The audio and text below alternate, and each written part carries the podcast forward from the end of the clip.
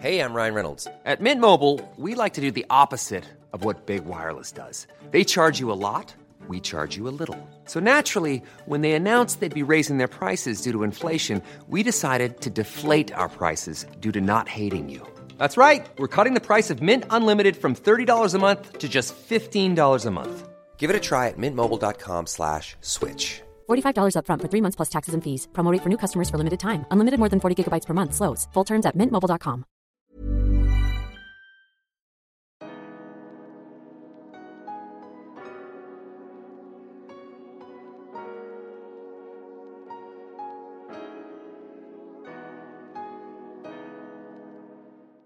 Bonjour à tous et bienvenue dans un nouvel épisode de mon podcast Merci Bisous. Je suis très heureux de vous retrouver cette semaine encore. Aujourd'hui j'avais envie d'aborder avec vous un sujet qui me tient à cœur et dont je trouve on ne parle pas assez comparé à l'importance qu'il a dans chacune de nos vies. Ce sujet c'est les limites et si vous êtes d'accord, commence tout de suite. Quand on est enfant, on nous explique à maintes et maintes reprises de ne pas dépasser les limites, de rester dans un cadre pour faire les choses bien. Et puis parfois en grandissant, on prend plus de liberté et il arrive que les notions de ce qu'on peut faire ou pas faire, en tout cas ces notions qui sont intégrées dans l'enfance, se prolongent à l'âge adulte de façon plus ou moins consciente. Et puis il y en a d'autres qui s'ajoutent. Parfois ces limites se modifient, elles avancent, elles reculent, elles peuvent créer des blocages ou elles peuvent aussi nous ouvrir un nouvel horizon quand on arrive à s'en libérer. Selon moi, il y a plusieurs types de limites. Je dirais qu'il y a celles qu'on nous impose, celles qu'on peut dépasser, celles qu'on se met soi-même de façon consciente ou inconsciente, et beaucoup d'autres. Les limites, pour moi, c'est aussi un cadre dans lequel on peut se sentir en contrôle, en total contrôle, on peut se sentir protégé, inatteignable, et de ce fait se sentir plus capable. En bref, je trouve que les limites, c'est un concept qui est très intéressant parce que c'est quelque chose qui est très présent dans toutes nos vies. Quand on se penche un petit peu sur le sujet, on se rend compte que vraiment ça prend beaucoup de place et pour autant j'ai l'impression que pas grand monde en parle. Alors je vais le faire moi aujourd'hui. Dans l'épisode d'aujourd'hui, j'ai décidé de développer trois types de limites. Certaines me concernent et d'autres pas, mais j'ai eu envie de donner plusieurs exemples. Pour le premier cas, j'aimerais parler de mon célibat, je considère moi comme étant un exemple de limite que je me suis imposé à moi-même de façon inconsciente. Je m'explique. Comme je l'ai dit dans certains épisodes précédents, quand j'étais plus jeune, j'avais du mal à créer du lien, J'étais souvent seul et j'avais des, des dates qui fonctionnaient pas parce que je m'emballais trop, je mettais trop de pression parce que j'avais l'espoir de sortir d'une solitude qui me pesait. Maintenant j'ai effectué un cheminement à ce sujet et pourtant je suis toujours célibataire. Le résultat est le même, je suis toujours célibataire, mais la différence c'est le point de vue que je porte dessus. Avant, je rêvais d'être en couple, d'avoir un partenaire de vie, c'était mon but ultime dans la vie. Maintenant, je suis très bien tout seul et j'ai tout sauf envie d'être encombré de quelqu'un dans ma vie. J'ai toujours vécu seul avec ma mère qui a toujours été célibataire aussi. Mes parents sont séparés très vite après ma naissance et j'ai toujours vu ma mère être seule, indépendante et surtout heureuse comme ça. Elle a jamais montré le moindre signe de tristesse, en tout cas lié au célibat. Et tout au long de sa vie, je me rappelle l'avoir entendu dire à quel point elle n'avait pas du tout envie d'avoir quelqu'un, je fais des guillemets, dans les pattes. Elle voulait pas avoir quelqu'un qui lui dise quoi faire, à quel moment, quelqu'un qui entrave à sa liberté. Et la liberté, c'est une notion qui était très importante à ses yeux, voire même la plus importante, et je pense que ça prenait le pas sur le fait de vouloir être en couple. Pour autant, c'est pas faute d'avoir essayé de la pousser à sortir plus et à rencontrer du monde, mais c'était aussi pour moi à cette époque un combat intérieur avec ma jalousie de devoir la partager avec quelqu'un. Quand j'étais vraiment très jeune, c'était même pas une question pour moi. J'ai assez peu de souvenirs, mais je me rappelle qu'elle avait eu une petite histoire avec un homme. Mais moi, j'étais à ce moment-là trop jeune, je pense très immature aussi, et je détestais cet homme. J'avais carrément écrit un cahier avec tout le mal que je pensais de lui, que j'avais innocemment laissé en évidence sur mon bureau pour que ma mère puisse le lire. En fait, avec le recul, j'étais simplement jaloux de ne plus être le seul, la seule personne la plus importante à ses yeux. C'est un sentiment qui était tellement fort que si j'y repense, je peux le ressentir physiquement. Le pire dans cette histoire, c'est que cet homme était très gentil avec moi, mais pour moi, ça n'avait pas d'importance. Je voulais juste qu'il sorte de sa vie. Finalement, cette histoire n'a pas duré, mais c'était pour d'autres raisons que moi. C'est pas moi qui ai brisé ce couple, c'est autre chose.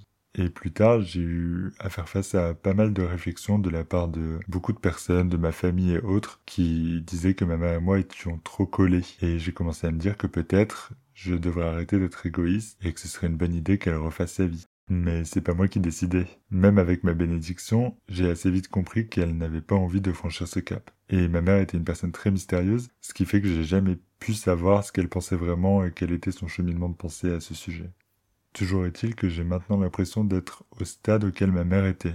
C'est-à-dire qu'elle n'avait pas envie d'avoir d'homme dans sa vie parce que ça pourrait l'encombrer, entraver à sa liberté et qu'un compagnon pour elle ce serait un poids et non pas un plus. Et j'ai exactement la même façon de voir les choses aujourd'hui. Je fais un travail sur moi-même, j'essaie de grandir, d'évoluer, de faire ma vie seul. J'ai envie d'être indépendant et j'ai pas envie. En tout cas, je trouve qu'il n'y a pas de place pour un homme dans ma vie en ce moment. Donc la question qui se pose, c'est est-ce que je suis en train de reproduire le schéma de ma mère? Est-ce que je m'impose cette limite du célibat, peut-être de façon plus ou moins consciente, parce que je l'ai toujours vu C'est la question de l'intergénérationnel qui se pose. Est-ce qu'on reproduit forcément ce qu'on a vu ou ce que nos parents ont fait ou les personnes qui nous ont élevés ont fait. Ou alors, il est aussi possible, et là on rentre dans la psychologie, je ne suis pas psychologue, je donne juste mon avis et, mes propres réflexions. Est-ce qu'il est possible que je veuille rester célibataire? Là, c'est de façon inconsciente, mais pour qu'on soit toujours tous les deux, alors même qu'elle n'est plus là. J'ai pourtant pas le sentiment de m'interdire d'être en couple, mais j'ai le sentiment que quelque chose d'inconscient m'en empêche. C'est une limite inconsciente que je m'impose.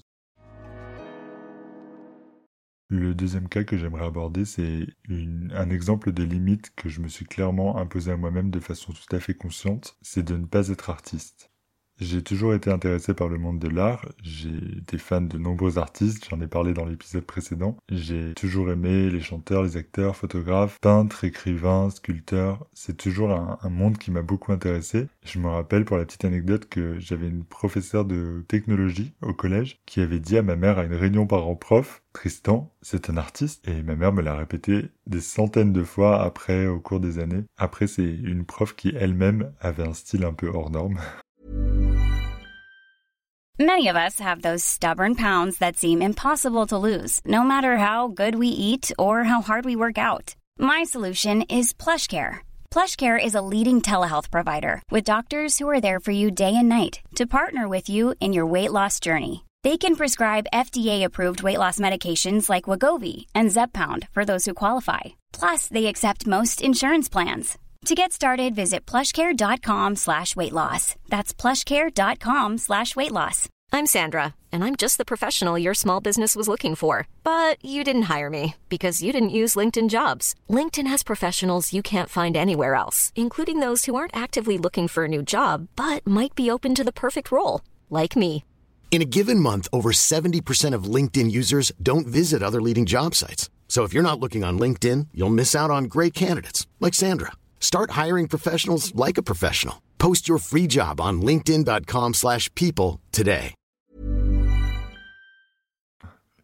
Au collège, j'avais effectivement le sentiment d'être différent, mais c'était un sentiment qui était que je réfrénais parce que j'avais trop besoin d'être intégré je pense que c'est un peu la norme au collège et c'est un peu le cas pour la plupart d'entre nous. Au collège, on a très peur d'être rejeté, donc euh, le plus important, c'est d'être intégré, de ressembler aux autres. Et surtout, il y avait l'image des artistes que j'avais à l'époque, qui était divisée clairement entre deux catégories. C'était soit l'un, soit l'autre. Soit c'était des Mylène Farmer, c'est-à-dire des icônes irréelles, adulées, impossibles à approcher, inatteignables, et auxquelles je ne pouvais clairement pas m'identifier. Soit c'était un apprenti artiste en quelque sorte, c'est-à-dire une personne qui fait des, covers sur YouTube par exemple, ou qui chantent des balles populaires, qui passent des castings, etc. Ou encore l'image de Danick sur TikTok pour ceux qui ont la référence. C'était une image plutôt négative à mes yeux à cette époque, et c'est clairement pas une image d'artiste à laquelle j'avais envie de m'identifier. Au fur et à mesure du temps, je me souviens très bien avoir senti ma créativité partir. Je voyais des gens peindre et j'essayais de faire pareil, mais c'était des échecs. J'étais juste pas doué pour ça, je pense. Et pour tout, en fait, la couture, la, la photographie, les vidéos, etc., je sentais que ça m'intéressait, mais que j'y arrivais de moins en moins.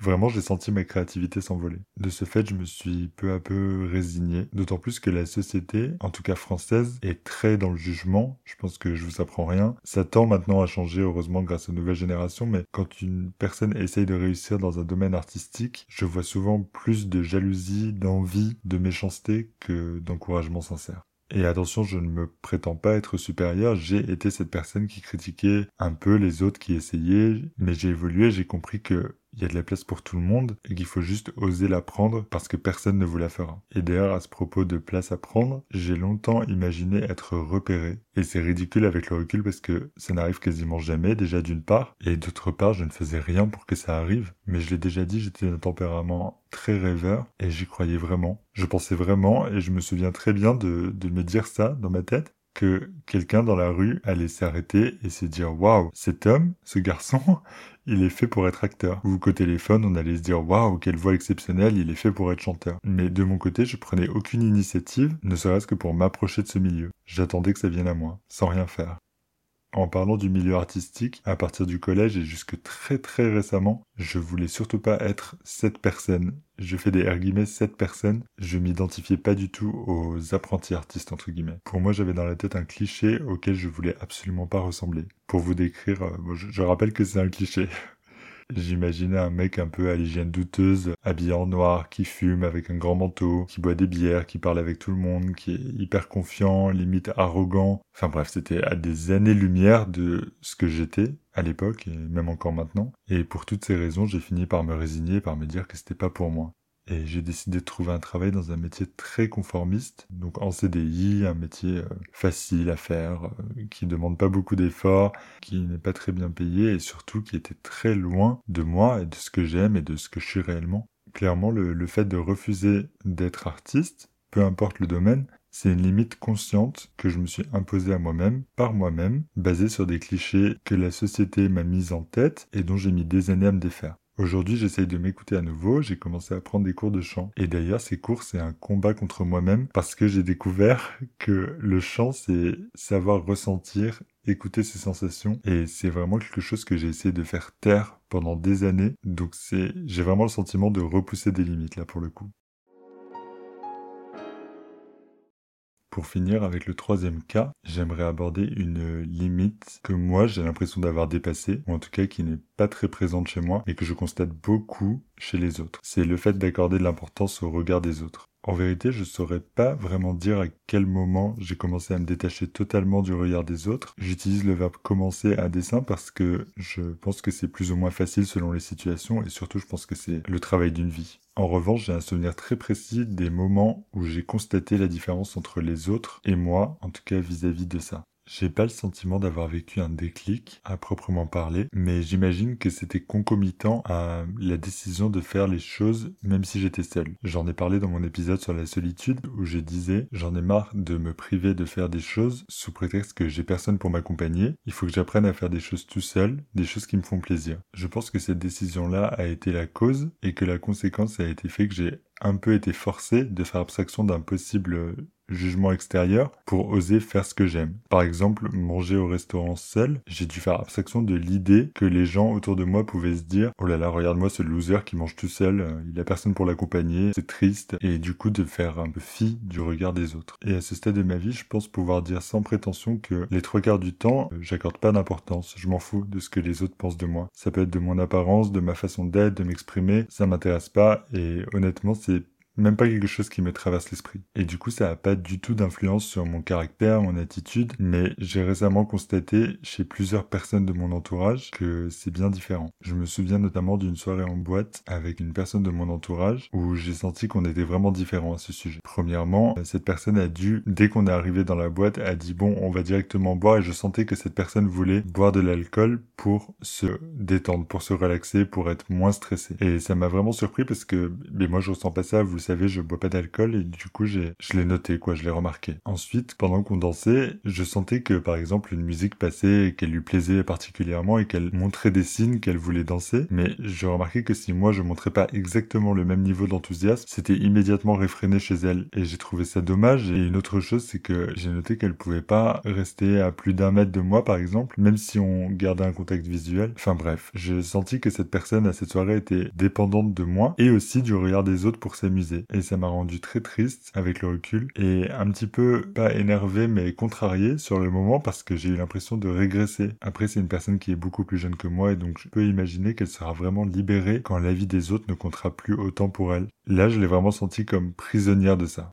Pour donner un autre exemple, j'ai un autre ami qui m'a confié un sentiment que personnellement j'avais jamais ressenti et qui m'avait même jamais effleuré. C'est dans une discussion de groupe, il m'a dit que souvent il n'osait pas parler, il avait peur de s'exprimer parce qu'il avait peur de dire quelque chose de stupide et qu'il se posait vraiment un milliard de questions avant d'oser prendre la parole. Et alors moi c'est peut-être un tort, mais j'ai jamais ressenti ça et je suis même sûrement trop spontané et je dis parfois des bêtises, mais honnêtement je préfère être comme ça plutôt que de me poser 36 000 questions avant même d'ouvrir la bouche. Vraiment ça m'a beaucoup surpris quand il m'a expliqué ça parce que je pouvais sentir le sentiment de, stress qu'il devait ressentir j'ai une autre amie à qui il m'arrive de demander de me prendre en photo, parfois pour Instagram ou juste pour moi pour avoir un souvenir. Et quand je lui propose en retour de la prendre en photo, elle accepte, mais je sens immédiatement, surtout si c'est en public, mais d'ailleurs uniquement si c'est en public, dans la rue par exemple, je sens chez elle une énorme montée de stress et c'est difficile pour elle de prendre des photos en public parce que le regard des autres est difficile à, supporter. Et vraiment à chaque fois que je la prends en photo, ça se doit d'être euh, très rapide. On doit s'arrêter immédiatement si des gens passent, même s'ils sont loin mais qui peuvent nous voir, c'est impossible pour elle de poser, voire même de bouger. Bon, j'abuse peut-être un peu, mais elle est pas du tout relax, quoi, comme il faudrait être pour faire une jolie photo. Et alors en plus, ce qui me choque le plus, c'est que c'est une personne magnifique. Une fois que les photos sont faites, en général, elle est contente et, satisfaite de l'avoir fait. Je me dis que c'est dommage pour elle de se mettre dans cet état. Après, je me doute que si elle pouvait ne pas le faire, elle le ferait pas évidemment, mais je trouve ça triste. Dans ces trois cas, j'ai l'impression que ces trois personnes, elles sont enfermées dans les limites du regard des autres, si on peut dire, comme elles seraient enfermées dans une prison. J'aimerais dire que pour moi, toutes les limites, on se les impose à soi-même. Et on ne part pas tous avec le même bagage au départ, c'est sûr, mais en revanche, ce qu'on peut faire, c'est se pencher sur le pourquoi du comment et se rendre responsable et décisionnaire en osant se questionner sur nos limites. Pourquoi elles sont là? Ont-elles toujours été là? Est-ce qu'elles nous sont bénéfiques ou défavorables? On peut essayer de les déplacer, de les bouger, de les écarter pour se développer, et puis on peut choisir de les rapprocher pour se sécuriser, mais dans tous les cas, essayer de comprendre dans quelle situation, et je trouve qu'il est important de les voir, de les de savoir d'où elles viennent, et puis après de les accepter, de les changer, en tout cas de prendre le pouvoir dessus. Je trouve que c'est indispensable et peut-être que c'est la clé pour s'en défaire si on le souhaite. Mom deserves the best, and there's no better place to shop for Mother's Day than Whole Foods Market. They're your destination for unbeatable savings, from premium gifts to show-stopping flowers and irresistible desserts. Start by saving 33% with Prime on all body care and candles. Then get a 15-stem bunch of tulips for just $9.99 each with Prime. Round out Mom's menu with festive rosé, irresistible berry chantilly cake, and more special treats. Come celebrate Mother's Day at Whole Foods Market. Je reprécise que tout ça, c'est que mon avis. Je ne suis pas expert, je ne suis pas psy, je ne suis rien de tout ça. Je donne juste mon avis sur ce que j'ai pu voir autour de moi et sur le cheminement intellectuel que j'ai pu faire sur ce sujet. Dans tous les cas, j'espère que cet épisode vous aura plu. N'hésitez pas à vous abonner au podcast sur la plateforme sur laquelle vous m'écoutez, à me laisser 5 étoiles et à me laisser un commentaire. Vous pouvez me contacter sur tous les réseaux sociaux que j'ai listés dans la description de l'épisode et dans la description du podcast. Je vous retrouve la semaine prochaine pour un nouvel épisode. Et d'ici là, je vous embrasse bien fort et je vous dis à bientôt. Merci. Bisous.